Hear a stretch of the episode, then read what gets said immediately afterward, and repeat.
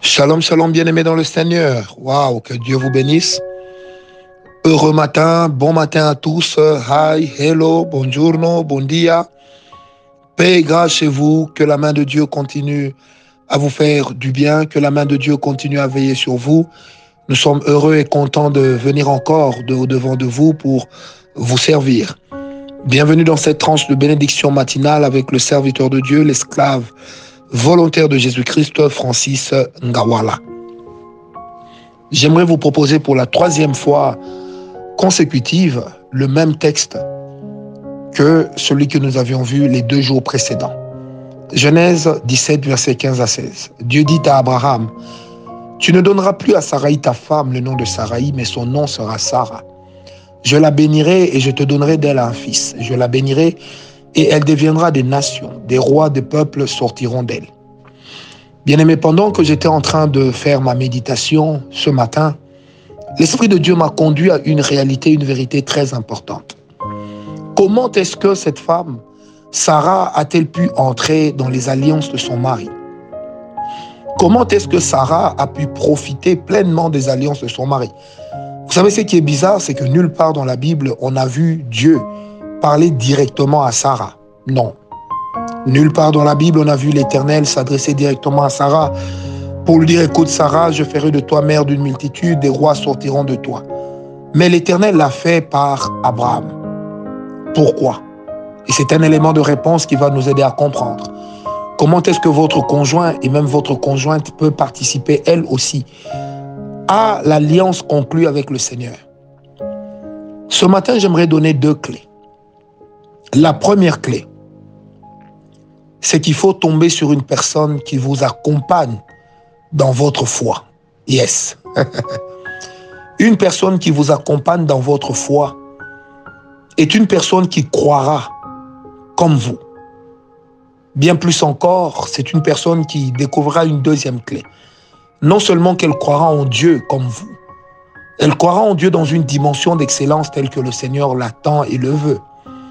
Elle croira en Dieu, au Dieu de l'impossible. Lorsque l'Éternel vous aura dire quelque chose, elle n'hésitera pas à croire en ce que vous lui direz de la part de Dieu. Bien-aimé, il est important de savoir que dans la marche avec le Seigneur, surtout dans la marche des couples mariés ou même fiancés, il est important de tomber sur une personne qui croit en votre Dieu. Très important. Il est, je dirais même, impératif que vous tombiez sur une personne qui croit en votre Dieu. Vous savez, bien aimé, devant tout ce que la vie est en train de nous offrir aujourd'hui, la foi demeure le plus grand rempart. Mais comment marcher dans ce monde, persévérer sur le droit chemin, lorsque nous n'avons pas la foi au même Dieu? Bien-aimé, priez, priez, jeûnez. Mais vous devez tomber sur une personne qui a la même foi que vous. Alors lorsque je parle de la même foi que vous, il y a deux dimensions dans cette foi. Il y a le fait de croire en Jésus-Christ comme sauveur, l'avoir comme Seigneur, croire en Dieu qu'il a envoyé pour mourir pour nous à la croix. Mais il y a la deuxième dimension de la foi, c'est de croire dans ce que le Seigneur promet de réaliser comme exploit avec vous c'est de tomber sur une personne qui croit en ce que Dieu vous dit, qui croit facilement en ce que le Seigneur promet de réaliser, qui croit facilement en ce que le Seigneur peut vous montrer, qui croit facilement à toutes ces sensations que l'Éternel peut laisser naître en vous ou peut laisser transparaître au travers de vous. Bien aimé, il est très important dans notre marche avec le Seigneur de ne jamais oublier que la foi est un élément important. Si ma femme et moi, nous ne croyons pas à la même chose, auprès de Dieu. Si moi je crois que l'Éternel est capable de faire de nous ou avec nous telle telle chose parce qu'il me l'a dit et parce qu'il m'a dit que c'était une parole d'alliance. Si ma femme n'y croit pas bien aimé, ça deviendra du coup un frein. Ça constituera même quelque chose qui risquera de nous empêcher de vivre totalement la main de Dieu dans les temps. Oui, parce que le manque de foi de l'autre peut aussi ralentir certaines choses. Vous savez, quand dans un couple, la foi de l'homme devient un défi pour la femme, la foi de la femme devient un défi pour l'homme, ou encore la foi que l'un et l'autre ont devient un défi pour Dieu, il y aura un problème. Vous savez, si votre manière de croire en Dieu, de croire aux exploits de Dieu, devient un défi à relever pour votre propre épouse, c'est un problème. Si votre manière de croire en Dieu, votre manière de croire en ce que Dieu peut faire devient un défi pour votre mari ou vis-à-vis de votre mari à relever, bien aimé, c'est que en ce moment-là, vous êtes vraiment dans des vrais problèmes. Voilà pourquoi, bien aimé, la véritable communion fraternelle commence d'abord dans le foyer, ou lorsqu'on pense fonder un foyer, une famille, lorsqu'on pense avoir une femme ou un mari avec qui nous allons bâtir une alliance sérieuse avec le Seigneur. Donc la première clé, c'est d'avoir une personne, de tomber sur une personne qui croit au même Dieu que vous, qui croit aux mêmes choses que vous. Très important.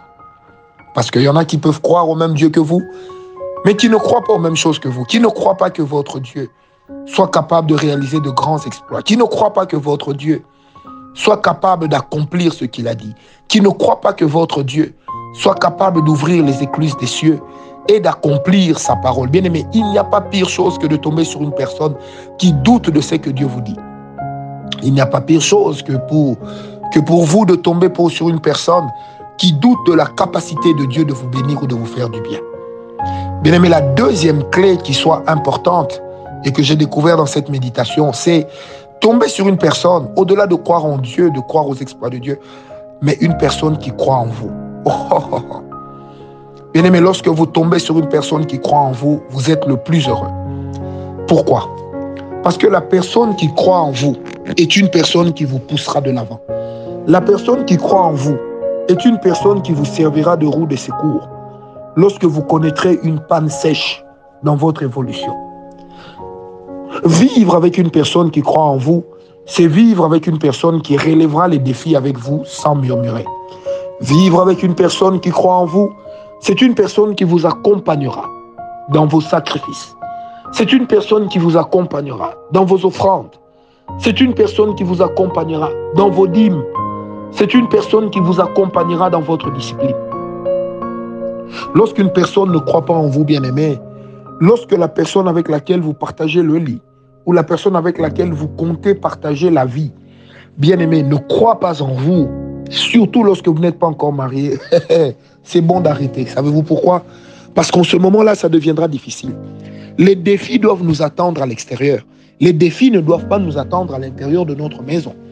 Ça veut dire que nous ne devons pas commencer à nous battre pour persuader notre partenaire que nous avons raison. Nous n'avons pas besoin de nous battre pour que notre partenaire comprenne que notre Dieu est capable de le faire.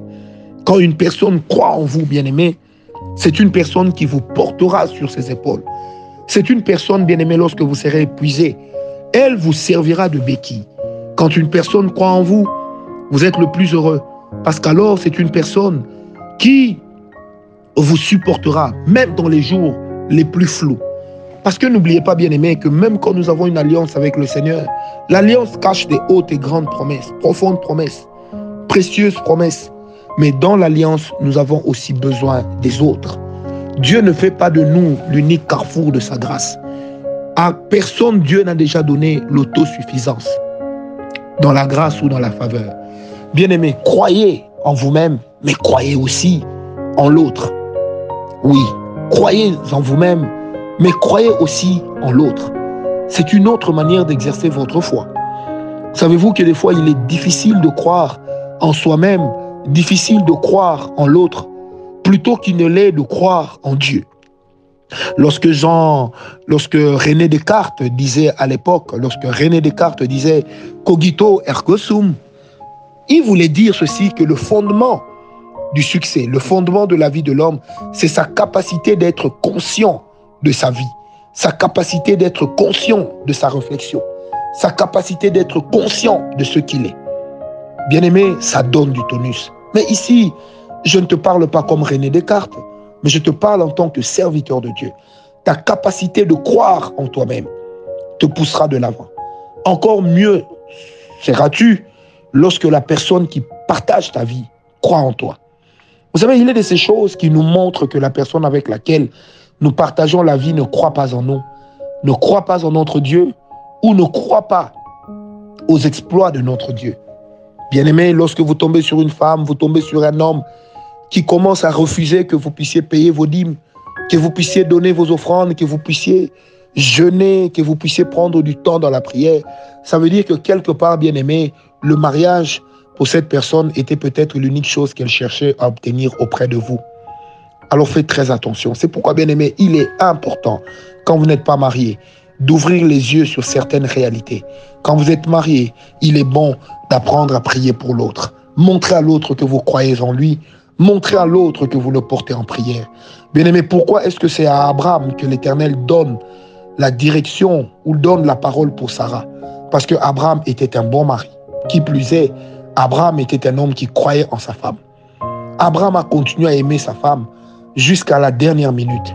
Et nous verrons même cela et nous le prouverons selon les saintes écritures. Bien aimé, que la grâce de Dieu soit sur vous. Crois en ta femme. Soit sur vous. Crois en ta femme.